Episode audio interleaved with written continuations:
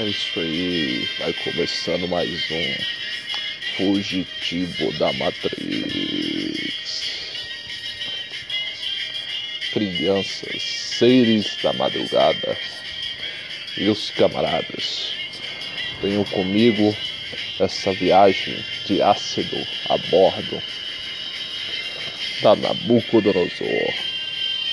Welcome to the desert of tomorrow.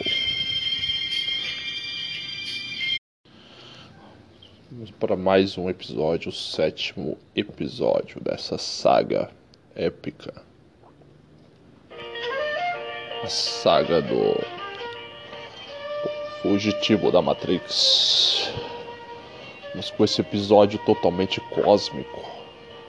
Episódio totalmente desmistificando certas Matrix que já tem mais de 5 mil anos que foram colocadas na mente do ser humano.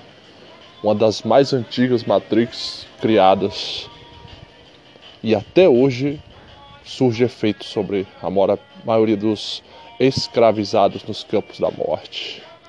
Mas antes de seguirmos com o nosso tema, tomando um belo de um chamate, vamos.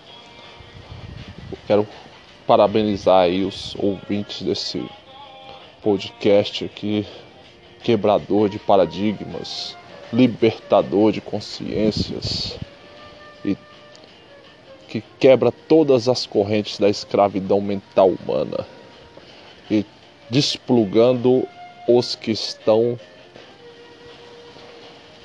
sentindo-se incomodados com a Matrix. Então, mandar um, um alô aí um, um para todos os ouvintes aí fiéis desse podcast. E quero mandar também, como sempre aí, um grande abraço aí pro meu camarada aí e para toda todo o grupo Gang Money, os sadomasoquistas do hip hop. São praticamente cenobitas do, do hip hop.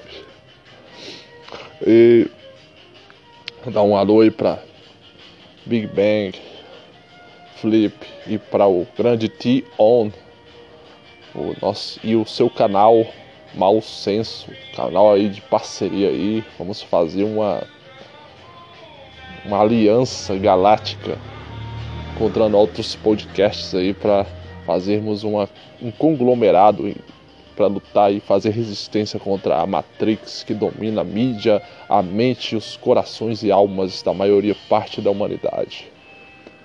Então, vamos lá. Hoje vou vou, vou, vou falar mais uma vez agora. Estou com reativado. Acabei de reativar hoje nessa madrugada o o meu Instagram para agora ter como como havia falado ontem ter um, uma forma de ter um feedback aí dos meus ouvintes aí uma forma de ter contato saber das opiniões de vocês aí e vocês poderem demonstrar aí e dar o feedback a opinião de vocês aí. É isso aí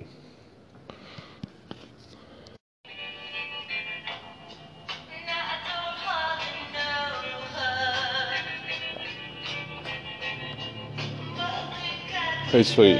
Hoje eu vou.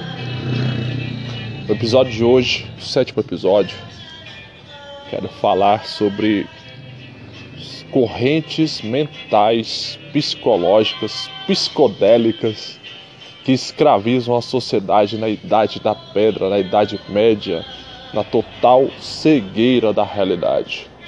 Quero começar falando sobre um mito que já tem mais de 5 mil anos que escraviza a humanidade, que são que é a astrologia, a escravidão a estrelas, a adoração de constelações e planetas. É uma coisa totalmente primitiva.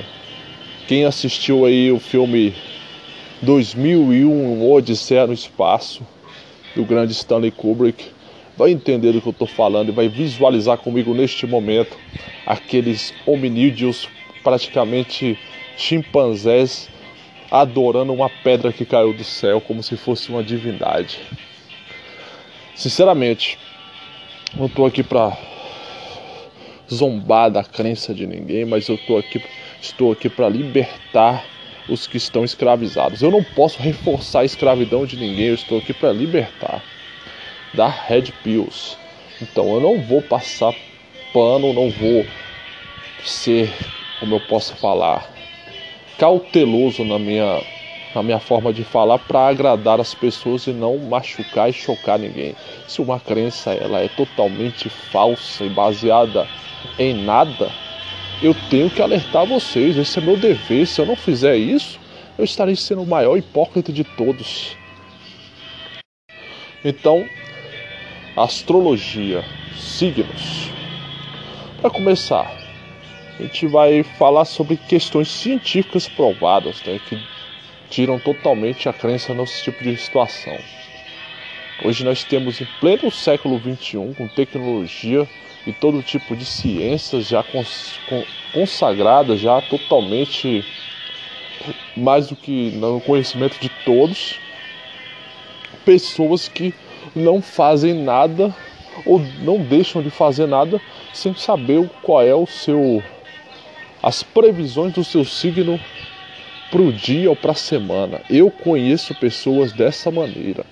Não é invenção da minha cabeça, temos pessoas ainda desta maneira que acham que o movimento de planeta X ou Y, onde ele estiver passando por tal estrela, vai fazer com que aquela pessoa tenha uma briga, uma separação, uma, um mau sucesso na sua vida emocional, no seu relacionamento, vai ser despedido ou vai arrumar um emprego, vai ganhar um prêmio na loteria, ou seja lá que droga que eles querem inventar para as pessoas serem escravas desses verdadeiros charlatões, que são esses astrólogos, é, cartomantes e todo tipo de panacas que enganam esses que conseguem ser mais panacas do que eles. Vamos lá. Einstein e Isaac Newton provaram que a, o movimento gravitacional das estrelas e dos planetas e corpos celestes, inclusive buracos negros, não tem nenhum tipo de ação na vida das pessoas na Terra diretamente. Nenhum tipo de atração gravitacional, qualquer tipo de efeito na vida do ser humano. Ele nasce, morre, vive sem sentir que estrela, que planeta, que movimento de supernova coisa do tipo está acontecendo no universo. Então essa ideia totalmente fantasiosa de que o movimento das estrelas ou dos planetas vai fazer você ter um mau dia um bom dia, isso é tudo superti superstição. Outra questão é interessante. É... Recentemente foi encontrado também uma, um novo, uma nova constelação zodiacal nessa região onde ficam os, as constelações do zodíaco. E foi pelos astrólogos e astrônomos é, cogitado a, a existência de um novo signo, o Filco. Alguns chamam também de serpentário, que é uma serpente, uma cobra. Só que até agora não apareceu ninguém com um novo signo aí dizendo eu sou de serpentário, eu sou de Ofilco simplesmente tudo continua da mesma maneira, como se nunca tivessem revelado isso. Bom, aí a gente tem várias outras evidências científicas que refutam totalmente a lógica dessas superstições, né? A gente tem aí pesquisas científicas feitas nos últimos no último século que falam de questões como, uh, por exemplo, é, essa, como eu falei, essa constelação extra aí de Serpentário Filco prova que Ninguém tem esse signo, ninguém sofre influência desse signo. Então, totalmente, se daqui a pouco eles fizerem como Plutão, como no sistema, so, no sistema solar, que acabou sendo tirado da categoria de planeta, se eles começarem a fazer isso com alguma estrela ou constelação, aquele signo vai desaparecer? Provavelmente não. Bom, o teste do estudo Silverman, ele provou que um cientista chamado Bernie Silverman analisou milhares de relacionamentos entre pessoas de signos compatíveis e incompatíveis segundo a astrologia. Bom, a conclusão foi que as pessoas casam-se e divorciam-se na mesma frequência, independente de qual signo que elas têm. Ou seja, é tudo uma matrix que foi colocada há mais de 5 mil anos na cabeça das pessoas e as pessoas muitas vezes ignorantes desse assunto porque ou não querem estudar sobre isso ou conhecem rasamente sobre isso e uma minoria de enganadores, charlatões, bruxos porque o ocultismo desde os anos 3500 a.C. está por trás dessa questão da, astro, da astrologia. É, tanto que os magos, né, os chamados magos da Pérsia, da Média e da Pérsia, da própria Babilônia, eram muito famosos e são responsáveis por inventar e descobrir esses segredos aí ocultos das estrelas. Isso está ligado à primeira tentativa de se criar uma Matrix. Está é, tá ligado totalmente com essa questão. Os engenheiros idealiza idealizadores da Matrix, eles utilizaram desse artifício para poder ludibriar a sociedade humana logo no início da sua, da sua organização em sociedade. E a primeira sociedade sofreu com essa influência. Nós temos aí também outros casos aí, outros estudos. É, o que acontece? O estudo John A.P. Disse, é, estudou, fez um estudo com 23 mil pessoas de vários signos e analisou essas 23 mil pessoas e concluiu que não havia nenhuma correlação em suas personalidades. Ou seja, eu já conheci, eu não vou nem me, me fiar nesse, nesses estudos aqui, mas eu, claro, vou dar totalmente uma certa credibilidade para esses estudos, mas eu vou usar a minha experiência também é, empírica de vida. Eu conheço pessoas, conheci pessoas com que eram de ter, determinados signos que tinham, é, como eu posso falar, personalidades totalmente opostas ou diferenciadas daquelas que seriam, como eu posso dizer, é, aquelas que seriam prognosticadas como as personalidades obrigatórias e seladas pelos astros para ser a personalidade daquele tipo de pessoa. Então você já vê o furo que tem aí. Então é muito questão de, de, é que nem aquela questão vou usar para uma uma situação que a gente vê muito em, em aquelas pessoas que fazem é, adivinhações na rua, ciganos, pessoas que chegam como charlatões para enganar certas pessoas e tentar arrancar dinheiro delas falando: "Ah, você passou por isso, você você é isso, aquilo", começa a prognosticar algumas coisas que poderiam servir para um número gigantesco de pessoas, porque muitas pessoas passam por isso. Isso tem muito a ver também com aquela ciência de aquela questão de neurociência, de a pessoa interpretar por sinais ali é, mentalistas, né? Qual é o estado emocional da pessoa por aparências e tiques e, e movimentos que as pessoas fazem. E aí eles vão dizer coisas que serviriam para uma amplitude de pessoas, ainda mais quando ele está olhando para a pessoa e fala: Ó, oh, você está mal no seu relacionamento, mas a pessoa vai voltar. Muitas vezes a pessoa sentiu isso, é, observando um comportamento, um tipo de tique, um tipo de, de coisa, usou essa ciência do mentalista para achar o ponto fraco daquela pessoa. E aí ele começa a falar do signo da pessoa ou do santo, porque vai depender. Se você for olhar, essas mesmas artimanhas usadas na astrologia são usadas em terreiros de macumba, em cartomantes, em quiromantes, de, ciganas. Todos eles vão utilizar essa questão. Agora entra uma questão sobrenatural nisso aí também. Não é só a questão mental e psicológica do engano por si só. Tem a questão ocultista por trás disso. Porque todas essas questões vêm de antiga magia. Magia muito antiga.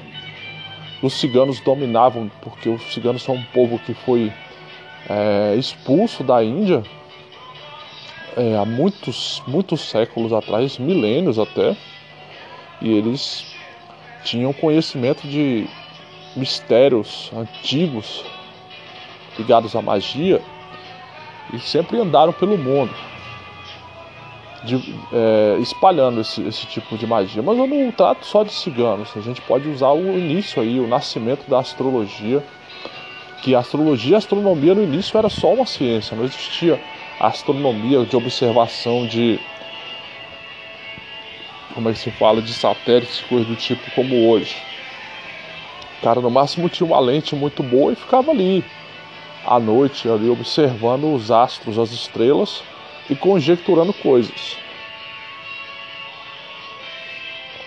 É, vou revelar uma red pill aqui violenta, mas não é, não é ainda as red pills violentas, as violentas ainda, mas tem a ver com isso. Que o, o engenheiro, o idealizador principal da Matrix, quando ele resolveu criar a Matrix, ele e seus funcionários, seus ajudantes, é, a princípio, a primeira tentativa deles foi utilizar é essa questão do, das estrelas, a questão dos astros. Por quê? Porque sempre foi uma questão de que trouxe o ser humano para um, um tipo de de admiração desde o início da humanidade dos astros. O ser humano sempre teve isso, a sua característica admiração do, do, da, do, da lua, do sol, das estrelas. Sempre foi um mistério para o ser humano. E aí, o, o idealizador principal da Matrix, de todas as Matrix, só tem um, único idealizador. Ele tinha um conhecimento fora do normal e seus súditos também. Então ele resolveu utilizar essa admiração, esse fascínio sobre-humano que o, o, ser humano tinha desde o início da diante de ele se organizar em civilizações, em sociedade, e começou a se comunicar com essa admiração do coração do ser humano, com esse interesse eterno pelas estrelas, pelos astros. E foi nesse momento que houve um, uma atração muito forte para esses astros, para esses signos, para a criação de toda uma, uma temática ocultista em cima disso, mostrando ao ser humano que ele deveria adorar aquelas, aqueles astros. Se você analisar que os primeiros deuses da, da, da humanidade, todos simbolizavam alguma estrela do, do sistema solar, alguma estrela não, algum é porque na época eles achavam que todos eram estrelas, né? Que eles viam como estrelas da observação da Terra, né? Mas são planetas. E todos eles, sempre em todas as, as, as mitologias e as crenças primordiais da humanidade, vai ter sempre uma deusa da fertilidade representando Vênus, sempre vai ter um deus representando Marte e assim por diante, Júpiter, Saturno e outros planetas. Em todas as mitologias vamos ter isso. E nada mais nada menos que na primeira de todas, que foi os Sumérios, eles viram. E aí os idealizadores se apresentaram para esses esses seres humanos que começaram a montar sua primeira civilização, como sendo deuses, como sendo viajantes das estrelas. E que eles vieram trazer conhecimentos inacreditáveis para esses, esses humanos. Eles acreditaram, eles nunca viram nada tão inacreditável, fora do normal, como aqueles seres que se apresentaram para eles. E ali começava a primeira Matrix. A primeira de todas. Claro, é, eu estou falando do, do, do, do, ato da, da vinda dos chamados Anunnakis, como eles chamam lá na, na mitologia suméria, mas a gente. O nome de, de verdade deles não é Anunnaki. Eles são mentirosos, esses ideal, ideal, idealizadores da Matrix, né? Eles inventam nomes o tempo todo para eles, eles nunca revelam uma coisa que é certa. Os criadores da Matrix nunca falam a verdade. Sempre o objetivo deles é o engano e o ludibrio da humanidade. Por quê? Para que eles sejam escravos. A mentira escraviza, a verdade liberta. É a maior sentença verdadeira de todas. E aí, seguindo essa, essa configuração, né?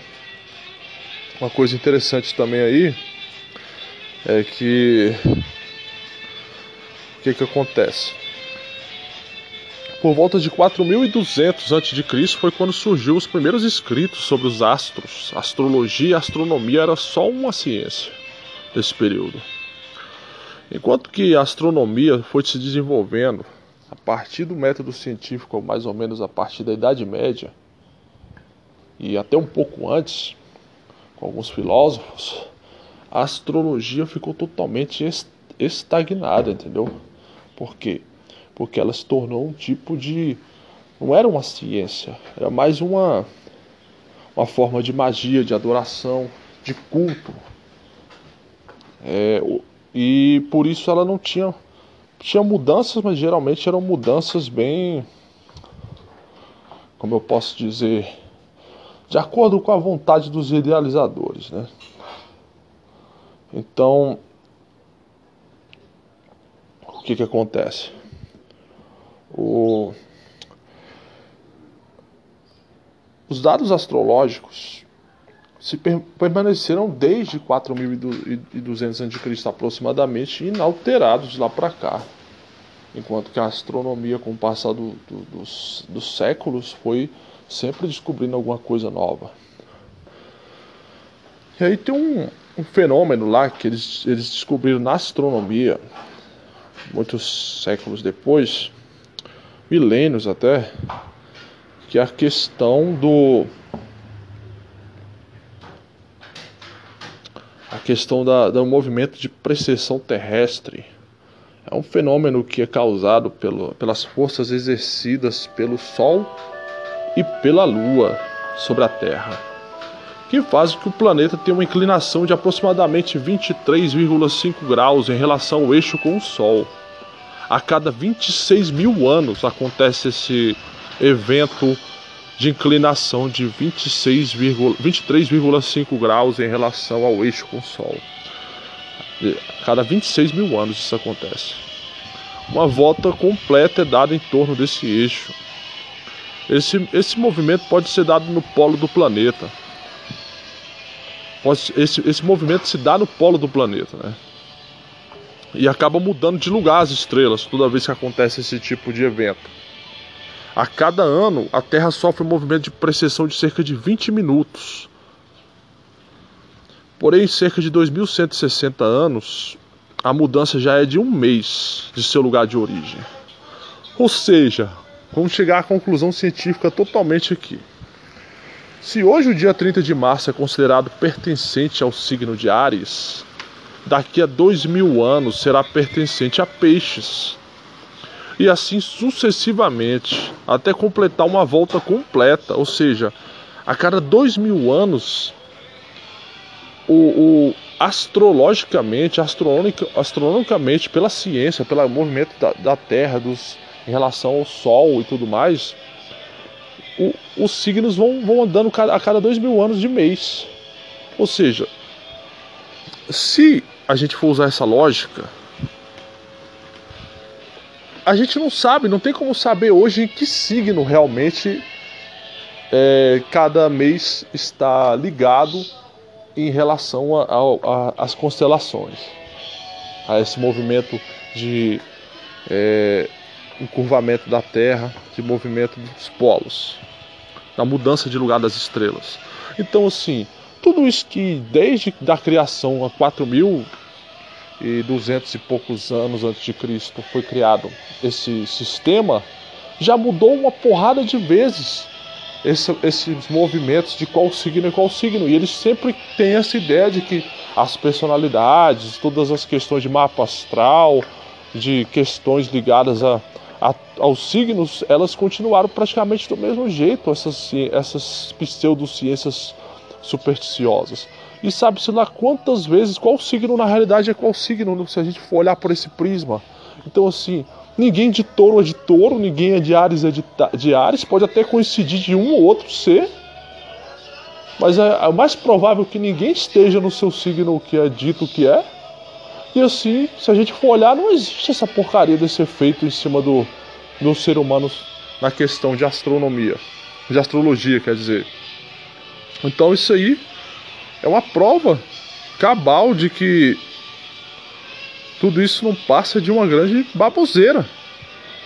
E aí, para finalizar isso aí, em outros estudos acadêmicos aí, chegou à conclusão seguinte. Em 1948, um cientista chamado Bertrand Forer deu um papel para cada estudante e descrevendo a sua personalidade de maneira detalhada e pediu para que avaliassem de 0 a 5 quanto que aquele texto descrevia cada um desses alunos.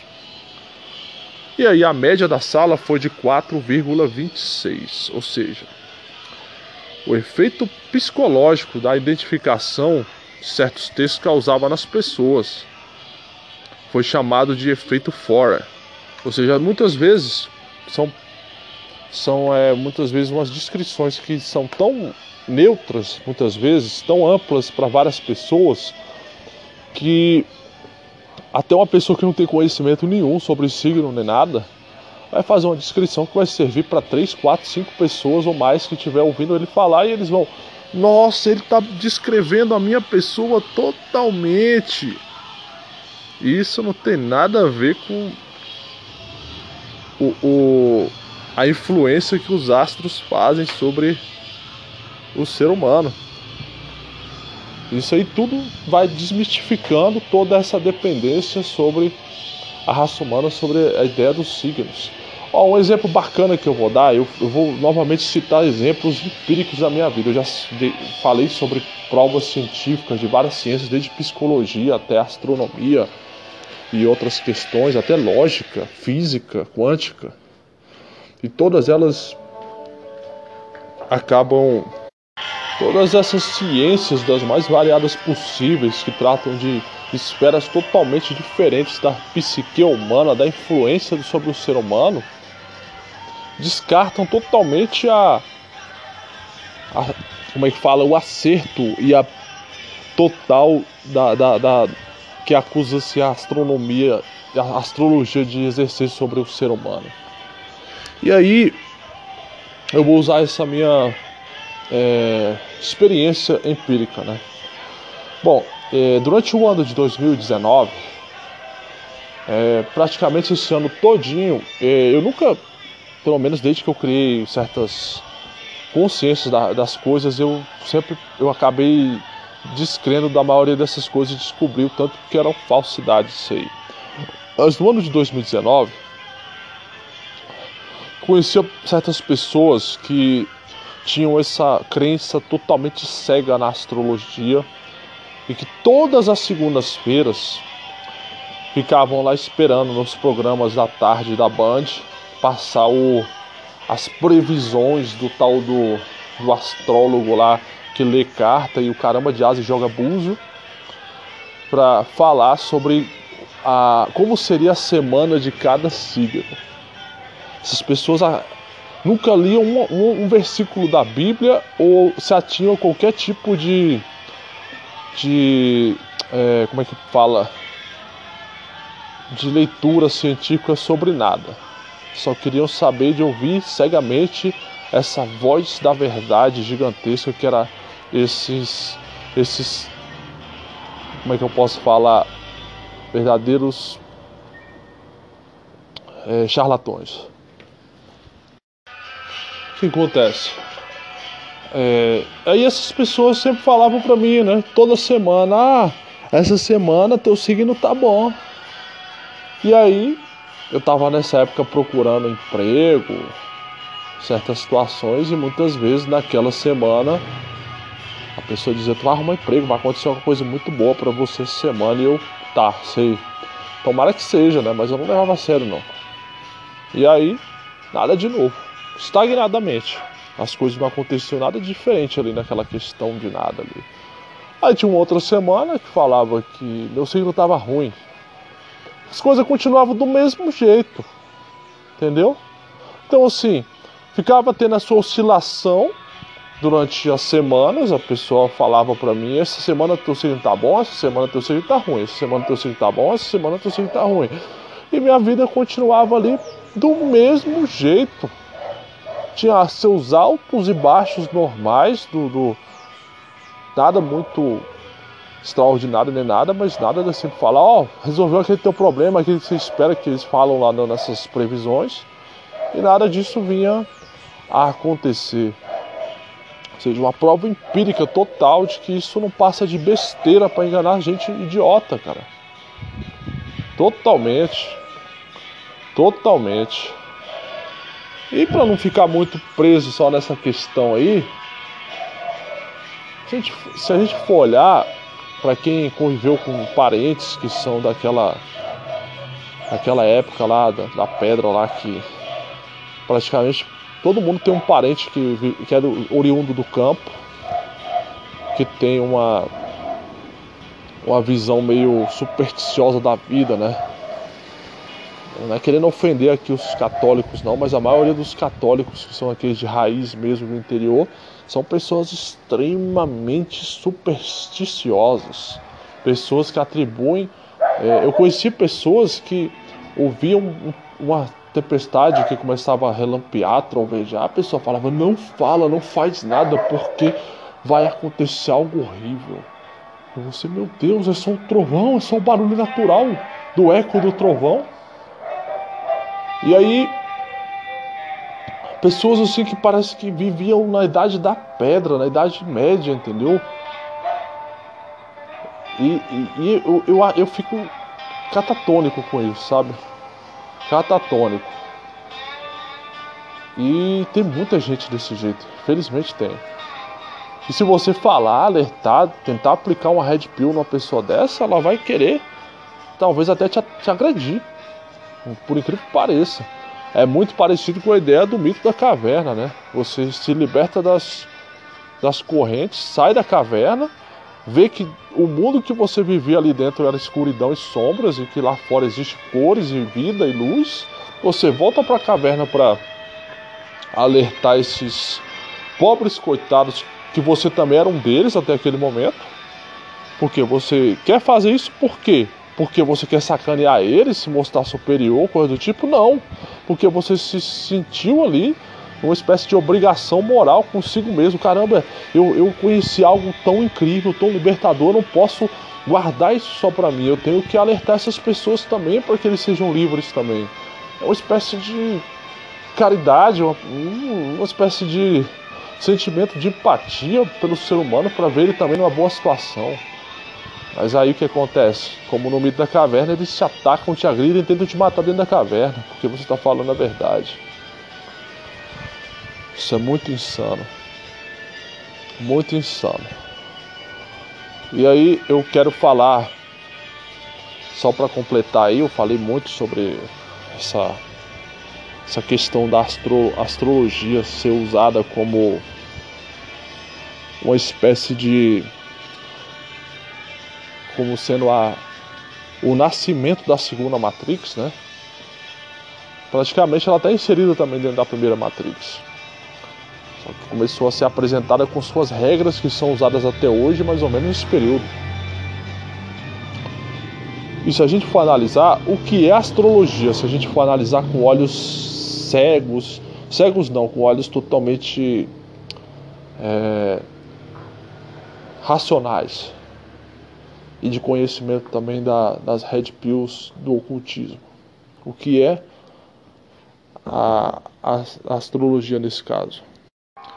A revelação que eu tenho para falar é o seguinte: é, a astrologia é nada mais, nada menos do que um tipo de idolatria e de adoração das estrelas e dos planetas. Se a gente for olhar a, a, a red pill máxima de todas, que dá as regras e conhecimentos absolutos de tudo, ela vai explicar o seguinte. É, ela vai falar a seguinte verdade.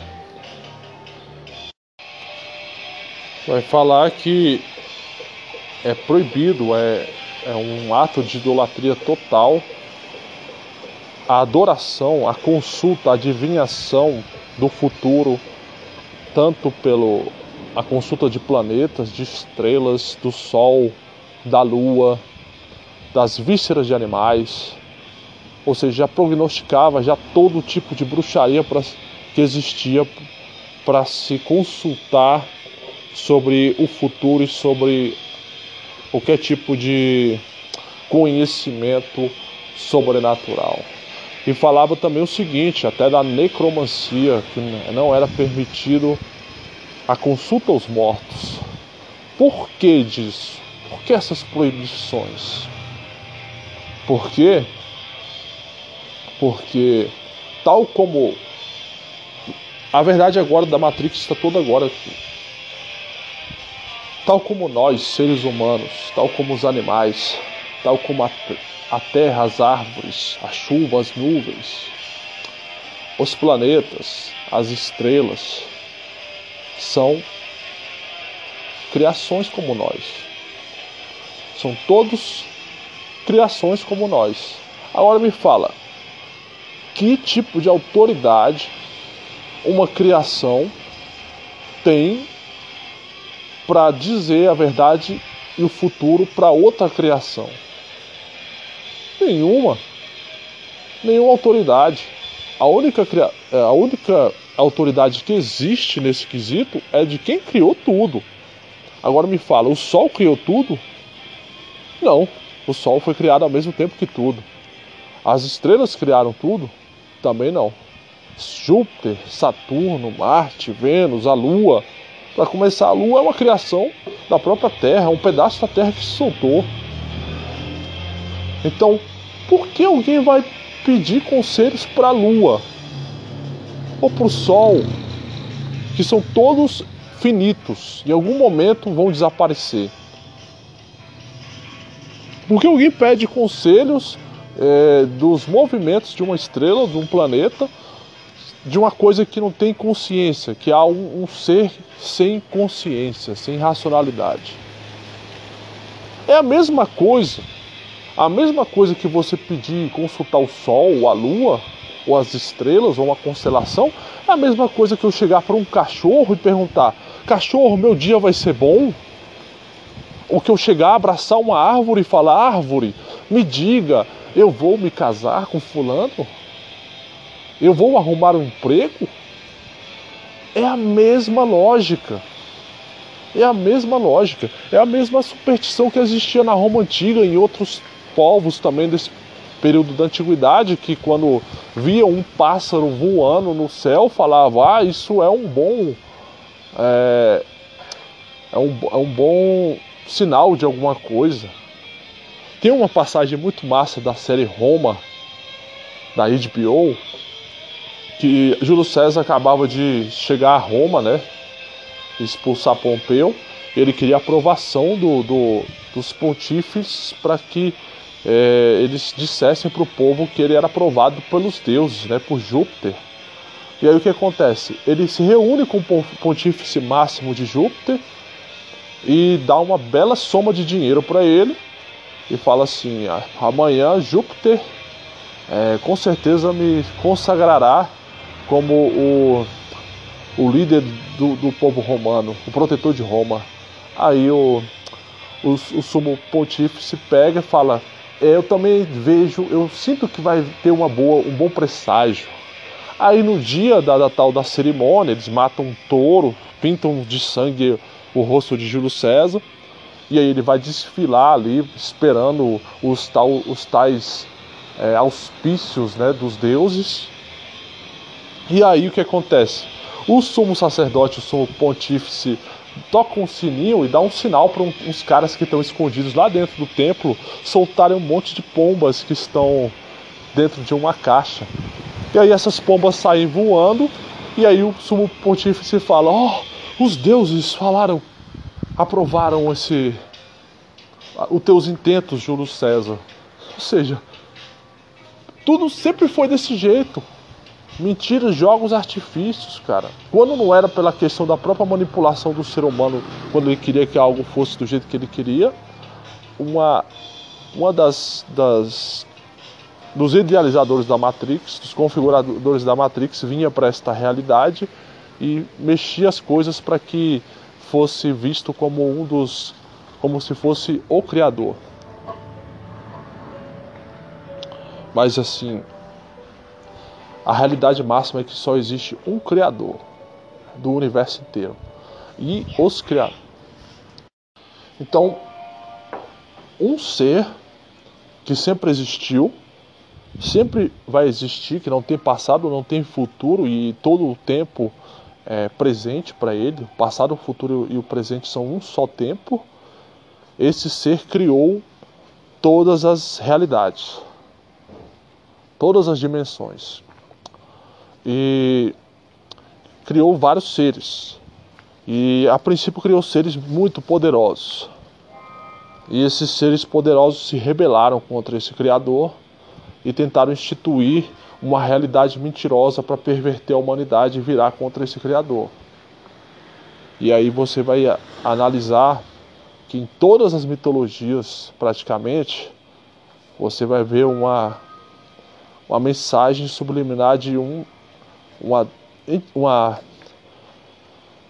entidade criadora do, do, do cosmos e que ela é sempre retratada como uma entidade maligna, uma entidade apática.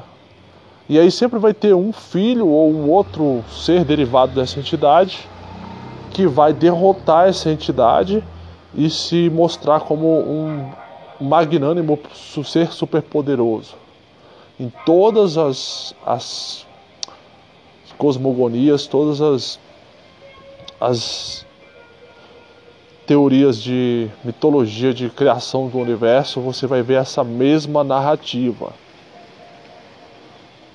Por quê? Porque o idealizador supremo da Matrix, ele começou a contar essa história quando ele começou a, a utilizar esse artifício da, da astrologia. Ele se revelou justamente a partir da, dessa admiração do ser humano pelo, pelos planetas e as estrelas, que eram coisas incompreensíveis para eles, eles viam aquilo como se fossem deuses e eles vieram até esses homens e se revelaram serem esses deuses. Sinceramente, você não precisa ir para o lado sobrenatural, para o início das Matrix, para você. O início da Matrix, para você ver algo similar acontecendo. Você pode voltar ali para 1500 e cacetada no México e ver um momento histórico em que os maias estão ali, os astecas também, e aí de repente um, navio, um barco é, chega à sua costa e de lá saem homens brancos diferentes, com armaduras, com roupas totalmente diferentes do que eles viram na vida deles, montados em animais que eles nunca viram na vida deles que tinham sido, sido extintos durante a era do gelo. E aí o que, que acontece? A primeira visão, a primeira impressão que eles tiveram é que eram deuses, que eram viajantes de outra de outros mundos, das estrelas. Então você vê em pleno ano 1500 algo desse tipo acontecendo com um ser de carne e osso, um ser igual a ele, essa mesma visão distorcida da realidade. Agora imagina seres de outra característica extradimensional chegando até os humanos totalmente primitivos e revelando-se ser aqueles planetas que eles tanto adoram. O que acontece? O culto vai se tornar totalmente mais incrementado e vai haver agora sacrifícios. Sacrifícios.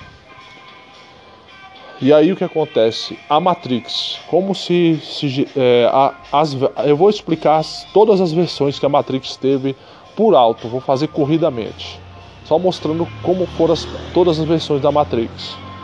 A primeira Matrix, ela vai aparecer mais ou menos entre 8 mil, 10 mil antes de Cristo por aí, aproximadamente. Pode ser para mais muito mais fácil para mais e até pode ser para menos. Na hora que os primeiros homens eles violam o tratado com o criador deles, é, nesse momento o, o acusador ou idealizador de toda a Matrix, ele cria a primeira Matrix.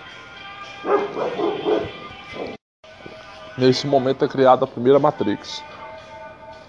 A primeira Matrix consistia em uma tentativa de hibridização desses seres interdimensionais com os seres humanos para criar seres superpoderosos. E aí você vai ver o nascimento de todas as mitologias da Terra.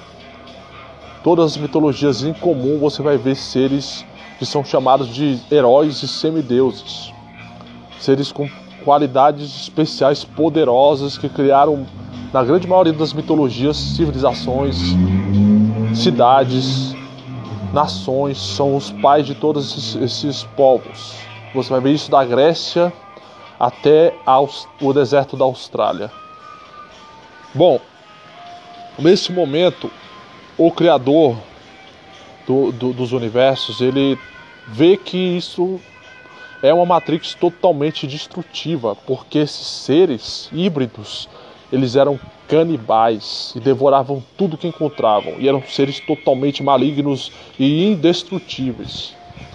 Então, nesse momento, esse criador vai tentar fazer um reset, destruir esses planos do do idealizador da Matrix. E ele promove um grande uma grande inundação sobre a Terra.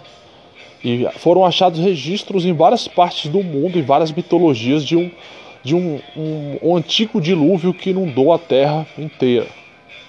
A partir desse momento, o, o, idealizador maligno da Matrix cria outra Matrix, mas ela é uma Matrix que ela é uma espécie de cópia da Matrix anterior, uma tentativa de recriar a Matrix que foi destruída.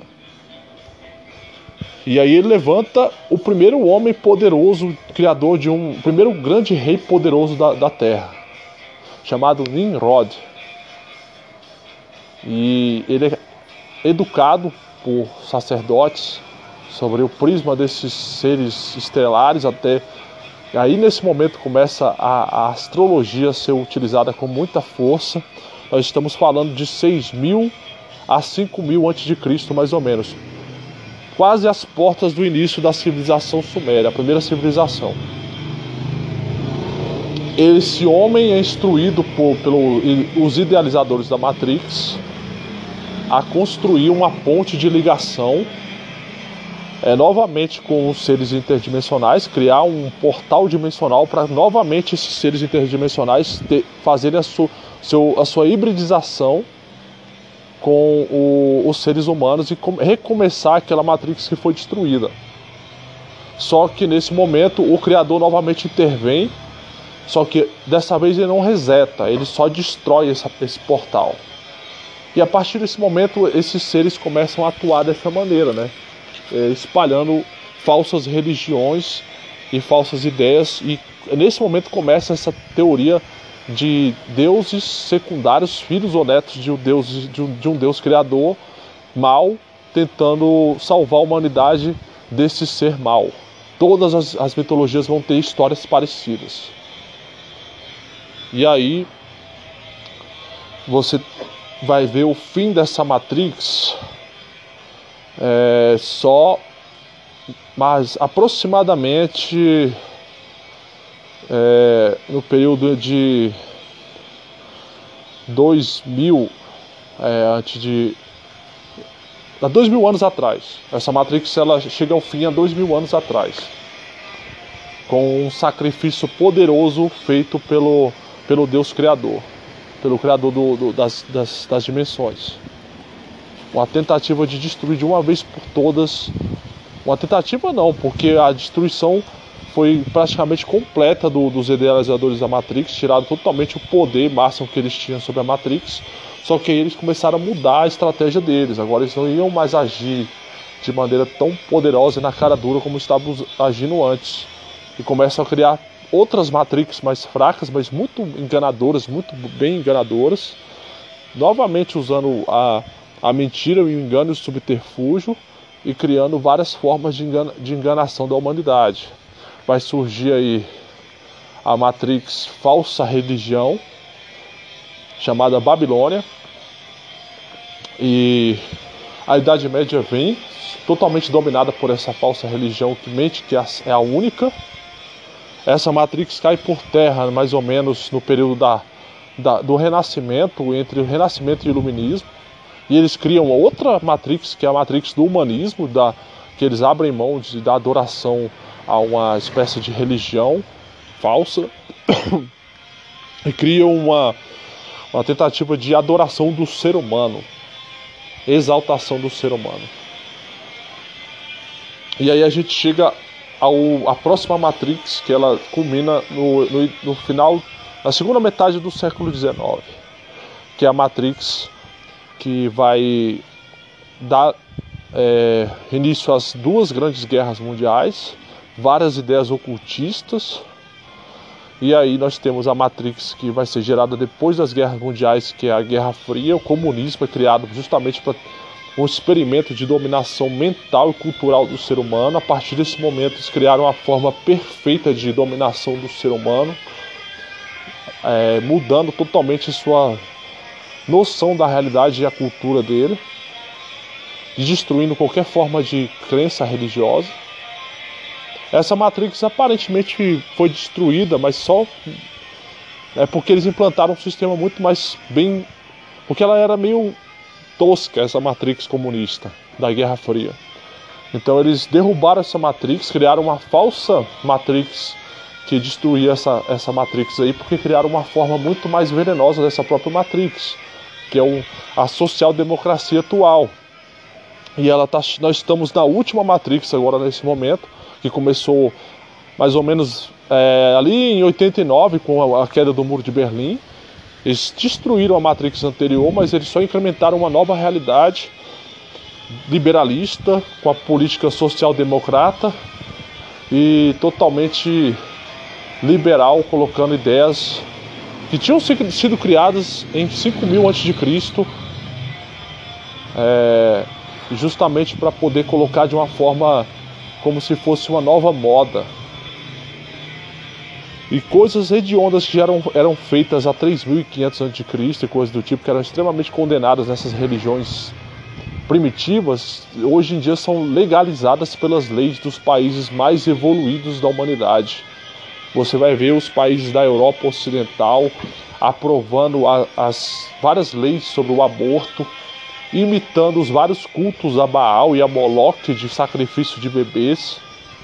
É a mesma releitura da mesma questão. Eles só mudaram a configuração da Matrix para que tudo continuasse sendo feito de alimentação da Matrix e você continua revivendo mesmo, o mesmo pesadelo. A questão do homossexualismo, do transexualismo, do, da zo, do zo, zoosexualismo, do pedossexualismo é ligado também com coisas que começaram lá na, na, nas primeiras Matrix. Mas isso eu vou fazer um episódio só para falar sobre essa Red Pill aí. Mas eu já eu, eu quis usar essa questão de emenda aqui justamente para mostrar que todas as Matrix que existiram até hoje foram todas são a mesma Matrix se você for olhar, só que ela se remodelava porque ela de tempos em tempos ela se tornava meio que obsoleta e a, o, alguns libertos é, formavam uma grande uma grande resistência contra essa Matrix E eles tinham que criar uma nova versão que pudesse enganar essa resistência. O objetivo da Matrix é que ninguém, não haja resistência alguma. Todos sejam enganados. Mas sempre tem um pequeno grupo escolhido, The Only Ones. Sempre vai ter uma nave Nabucodonosor que vai salvar um grupo de escolhidos para que reinicie a Matrix novamente em outra forma. E essas pessoas são desplugadas, como eu fui e como eu estou tentando desplugar vocês aí que estão me ouvindo neste momento para sermos a resistência contra essa que é a última Matrix. Nós estamos vivendo a última Matrix. Porque ela está totalmente parecida com as duas primeiras, só que de uma forma muito rápida. As coisas estão acontecendo muito rápido. O tempo está passando muito rápido. Os dias não têm mais 24 horas. Se vocês estão percebendo isso, você acorda, quando você vê, você já está já tá dando 4 horas da tarde. Você vai fazer qualquer coisa, já é noite. Quando você faz mais alguma besteirinha, já está de madrugada. O dia não tem mais 24 horas. A Matrix está acelerando. Eles querem destruir a humanidade e exterminar, fazer o último expurgo com os campos da morte, para sugar a energia completa das suas colheitas não deixar que exista nenhuma resistência. Estamos na última matrix. Aceitem isso ou morram como o restante. Essa é a verdade. Então, meus camaradinhos, meus amigos, escolhidos, escolhidos de Zion, venham comigo Escolham a pílula, a pílula vermelha que está sendo oferecida para vocês. E não voltem para os campos da morte, porque não vai sobrar ninguém vivo no final da colheita. A colheita está muito perto. Revelei agora um segredo tenebroso de todas as versões da Matrix. Mais para frente, em um outro episódio, eu vou explicar todas as camadas da Matrix, porque eu só revelei todas as versões. Agora, cada versão tem várias camadas e nós estamos vivendo a Matrix com mais camadas sobrepostas de todas. Mas isso é um, um assunto para outra Red Pill, porque se eu jogar toda essa Red Pill na cabeça de vocês, vocês nunca mais vão conseguir dormir, meus amigos. Vão ficar que nem eu, uma coruja que não consegue dormir, porque sabe que o tempo está se acabando. Então, meus camaradas, um abraço para todos que estão aí apreciando esse episódio maravilhoso aí de revelação pesada sobre a Matrix. Então, até a próxima viagem nos porões e nos túneis intermináveis da Matrix, além da Matrix, além da imaginação. Welcome to the desert of the tomorrow. Até a próxima, até o próximo fugitivo da Matrix. Despluguem-se aí, porque tem muita Red Pill ainda pela frente e o tempo está se acabando.